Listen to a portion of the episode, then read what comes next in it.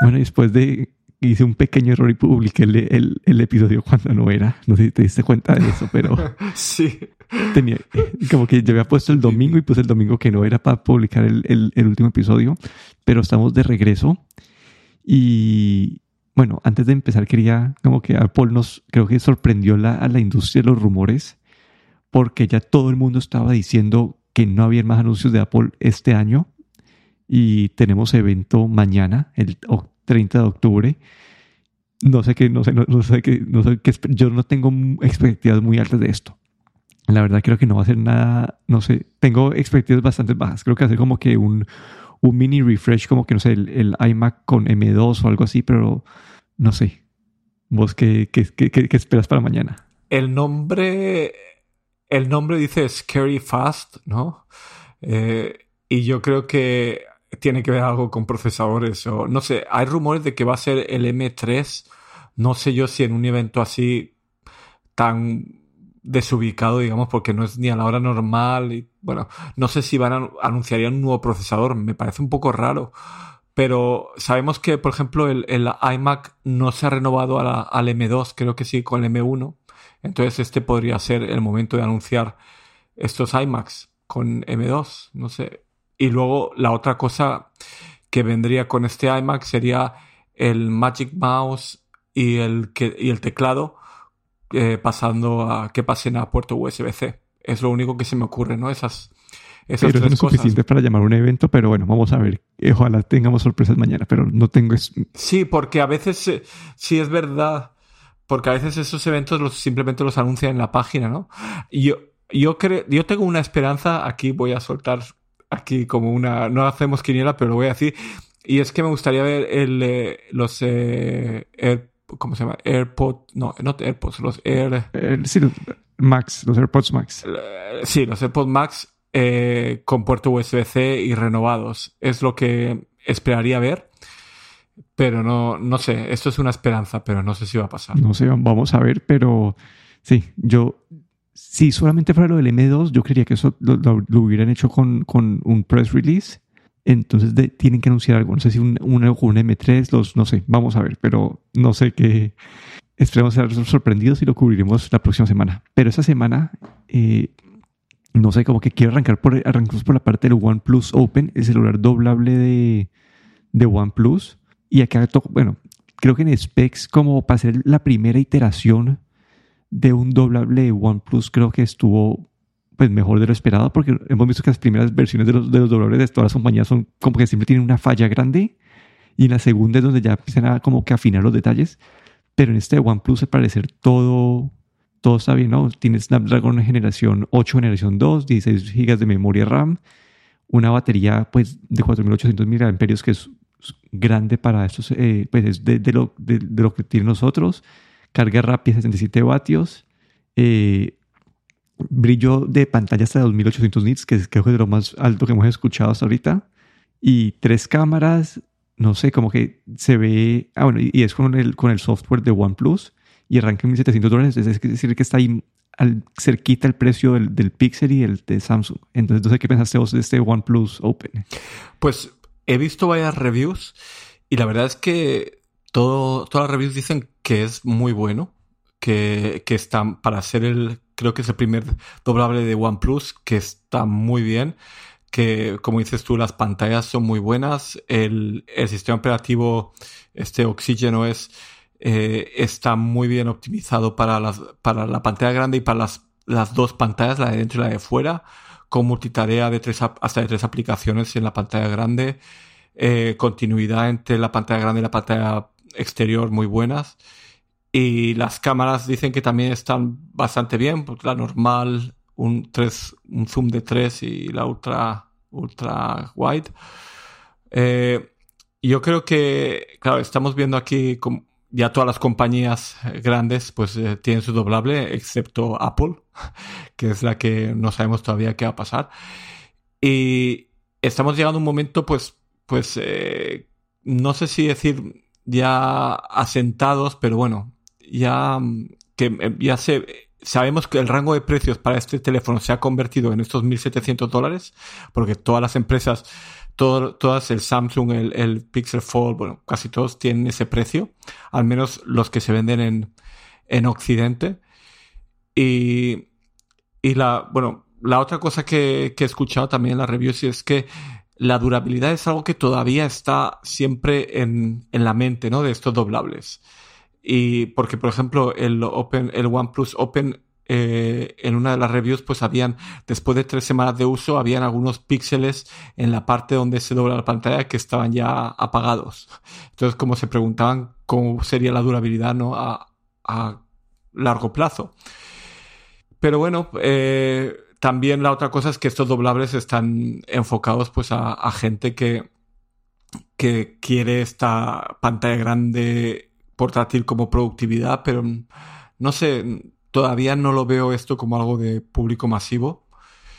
Y habrá que ver ¿no? cómo, cómo va evolucionando. Eh, supongo que a medida que las baterías eh, duren más, sean más finos, pues puede que, que ahí lleguemos a, algo más masivo, pero sigo pensando que esos teléfonos estarían destinados a un público un poco más, eh, digamos, de que necesita una pantalla más grande en la palma de la mano, pero no sé si, si esto no está todavía para, no es algo masivo. Sí, ahí lo, lo que vimos en los reviews es que todos dicen que para hacer el primer dolor está súper bien, pero tienen esas preguntas de durabilidad que las cuales ya Samsung ha mejorado tras como 3, 4 iteraciones de estos celulares. Entonces, queda esa pregunta, pero creo que pero dicen que la experiencia de uso sí que han pensado en todo y que está súper bien, que las cámaras son decentes. Siempre hemos visto que las cámaras de los doblables todavía tienen un poco, no están igual de buenas que las de los flagships, pero es eso. Y algo que me parece interesante es la estrategia que ya tiene OnePlus desde que se unió con Oppo. Y es que OnePlus, el Open es como que la versión internacional y el Oppo Find N3 es como lo mismo, pero para China como que entonces están como, hay dos, dos marcas, dos celulares como que básicamente idénticos, pero con nombres diferentes y compañías diferentes. Sí, yo creo que estas dos compañías se han aliado porque creo que como independientes a lo mejor eran un poco demasiado pequeñas para, para invertir a lo mejor en esa tecnología y creo que aquí pues ha sido algo, ha sido digamos una buena estrategia, ¿no? Y si el Oppo Find N3 es exactamente lo mismo que el OnePlus Open. Y bueno, acá, ¿qué tanto leíste vos del, del, del Xiaomi 14 Pro? El 14 Pro, eh, así, bueno. Eh, porque hay. hay no he leído mucho, simplemente que es el nuevo. Sí, no, porque la semana pasada, nosotros hace, bueno, no es la semana pasada, pero en, un episodio anterior hablamos de los 13 Ts. Y bueno, ya han salido reviews de las cámaras y todo, y pues son un poco peores de lo que esperábamos, pero ya entiendo un poco que esta, la línea T de Xiaomi en verdad es como una línea reducida que sacan como al final de la vida de la línea de ese número, sacan el T, que es la versión como reducida, y después sacan el nuevo flagship, y este es el 14 Pro. Y hay dos cambios grandes aquí. Uno es el anuncio de este HyperOS, que es como su versión propia de un sistema operativo, no es Android per se, ya es un Android, pues usa las bases de Android, pero súper modificado y que va a ayudar a conectar pues toda la parte del hogar, de, lo, de los carros y, los celulares. Y tiene pues, mucho más foco también en inteligencia artificial y es el primer celular también que va a usar el, el Snapdragon 8 generación 3. Y no sé, el diseño se ve bastante bonito. Dicen que hay una versión de titanio. Las cámaras, pues va a usar estas cámaras nuevas de Leica. Eh, que, es, que bueno, Xiaomi en el pasado ha sacado cámaras muy buenas. Toca esperar qué tan buenas son. Y la otra parte que me pareció interesante es que hablamos de 2800 nits hace dos segundos y este va a tener 3000 nits, que va a ser aún más como que otro récord más en, en el brillo para celulares. No sé cómo me pareció, me parece como así viendo por encima, creo que Xiaomi ha sacado un, un hardware bastante bueno en los últimos años y acá yo creo que lo va a seguir haciendo lo mismo con este, con este 14, 14 Pro. No, decir que pues que tiene todas las specs de, de un flagship. Y bueno, a mí me pareció también interesante la pantalla que tiene 2K con 522 puntos por pulgada, es decir, eh, con una densidad de píxeles impresionante. Y ese modelo también de titanio como que se ha convertido ahora en el material más premium para los, los celulares. Mm, la verdad es que sí, un, un buen celular, eh, bueno, que en un principio va, va a estar va, a llegar a China y, bueno, y no sé si llegan a Estados Unidos, pero... Sí, no, a Estados Unidos no, usualmente no llegan, pero los precios, viendo los precios como que en dólares que ponen ahí, que la versión de titanio, la más cara, son 900 dólares. Y eso seguro es un celular comparable a los de Samsung de 1200 y todo eso. Entonces, no sé, se ve algo interesante. Quiero que, ojalá, quiero esperar las manos de los reviewers a ver qué tan buenas son. Y quiero ver las cámaras, pues tanto foco que le hacen las cámaras, le ponen el branding de Leica y todo esto a ver qué tan buenos son. llevando eh, otra cosa, llevando este procesador, eh, este último procesador que se ha anunciado también eh, esta semana o la semana pasada de Qualcomm, no estoy seguro cuándo saldrá al mercado, no sé si has leído, pero creo que todavía están en preorden, preorden en China, pero no sé exactamente si tardarán todavía un poco en llegar al mercado. Ahí lo metemos. Ah, bueno, y antes que se nos olvide, ahí este, uno, más de, de Honor, ¿no? Sí, ahí Honor anunció el VS2, que es como habían anunciado anteriormente el V2 y ahora este es eh, VS2. Es como una versión, digamos, un poco light del V2. Es un doblable muy ligero, 229 gramos, eh, que viene con un procesador de la generación anterior, el Snapdragon 8 Plus generación 1, eh, con todas las cosas del doblable, la pantalla 6.4 pulgadas, abierto 6.9, batería 5000 mAh, las cámaras que van todos, la de la 50 megapíxeles la principal, 20 megapíxeles la de tele y la de, y la de ultra wide 12 megapíxeles. Pero yo creo que aquí lo más interesante es simplemente mencionar es que eh, están partiendo en China con un precio que al cambio son 958 dólares en la versión de 12 gigas de RAM y 256 de almacenamiento. Y creo que aquí se están poniendo, están bajando el barémono de los precios de doblables a, un precio ya bastante asequible. Esta parte de estos Honor sabemos que a, Estados Unidos no llegarán, pero puede que sí que lleguen a Europa. Pero me pareció interesante sobre todo estos precios ¿no? en doblables de, de este tamaño, digamos, doblables que se abren a pantalla de casi 8 pulgadas. Y bueno, me pareció bastante interesante. No, no sabremos cuándo llegan a Europa, pero bueno, ahí también fue algo que se anunció esta semana. Sí, para mí eso es como lo que hizo Motorola con el, eh, con el Flip, con el Razer, que dejaron esta versión de 600, 700 dólares y es como el aparato o el dispositivo que baja la barrera de entrada de precio a los doblables y es el que le baja la barrera de, el precio a los doblables eh, no sé cómo, eh, no sé, el, el, flip, flip y fold, como los llama Samsung, creo que me parece a mí una buena forma de distinguirlos. Entonces, a los, a, los fold eh, les, da, les baja esa barrera de precio. Entonces, por esa parte interesante, no tienen los mejores specs en ninguna de las características, creo, pero es el spec que bueno es el precio. Exacto. Y aquí la otra parte que me, que una, los anuncios de Qualcomm Frost que me sorprendieron un poquito, y más que todo la línea Snapdragon X Elite, que es eh, para laptops y hablaron de que iban a ser más rápidos que los de Apple, que Intel y, y, los de AMD. Entonces como que entraron pues queriendo, pues prometiendo bastante. No sé qué, qué de ese anuncio de Qualcomm, ¿qué, qué, te llamó la atención a vos?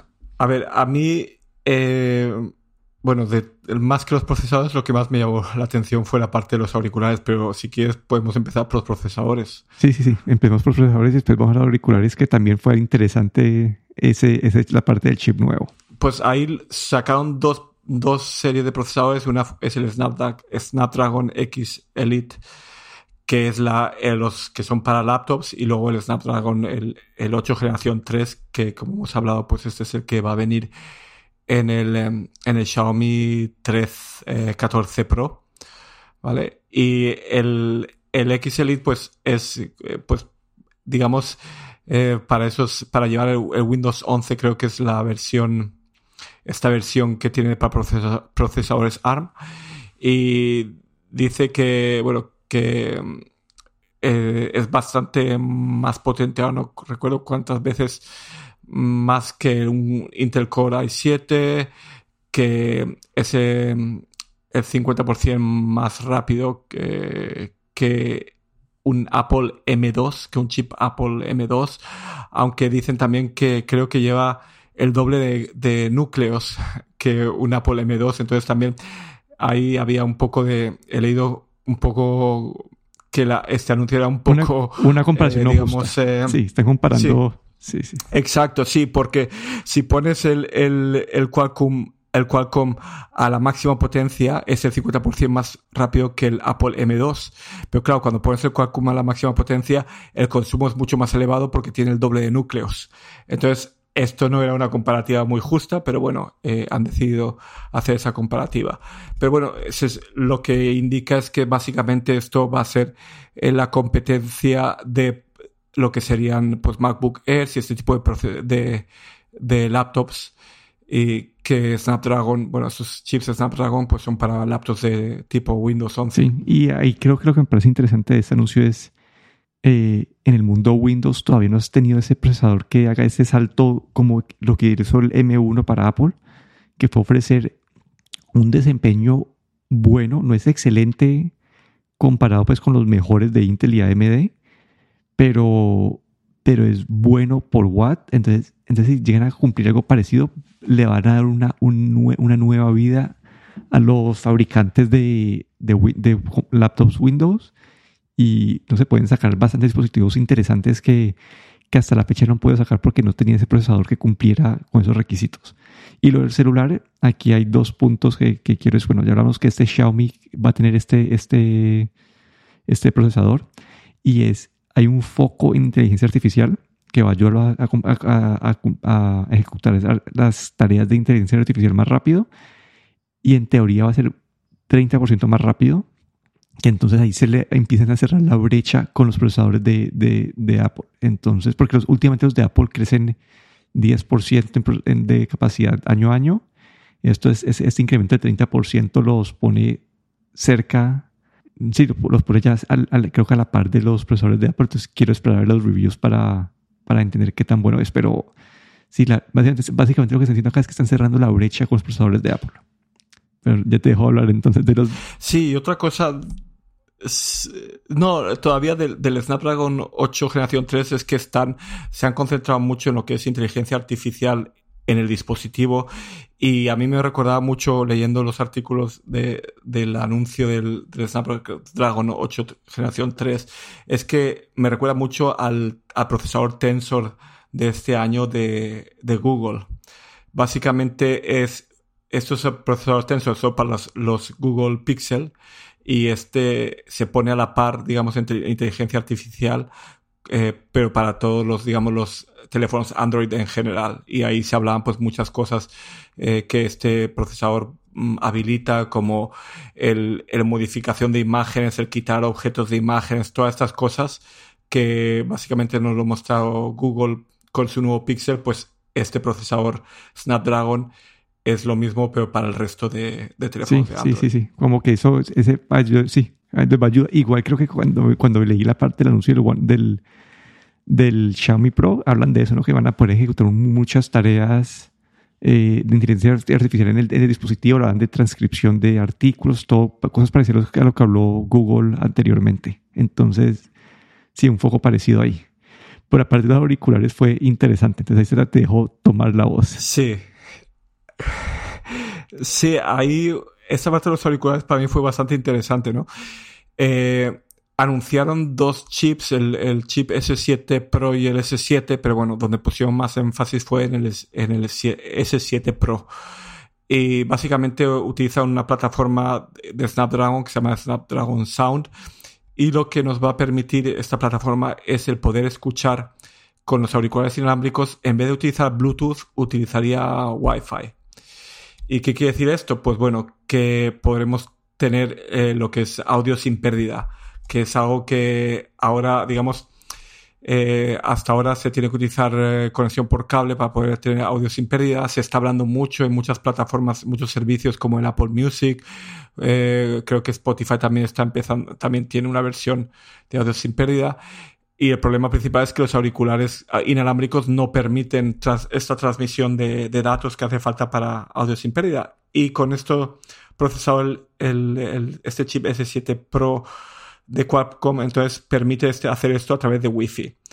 Pues, ¿qué quiere decir eso también? No solo el audio sin pérdida, sino también que hace que la distancia a la que tengas que estar del dispositivo pues aumente mucho más porque utiliza Wi-Fi en vez de, de Bluetooth. Entonces, eh, digamos que tu dispositivo puede estar bastante más alejado, el rango de distancia aumenta también.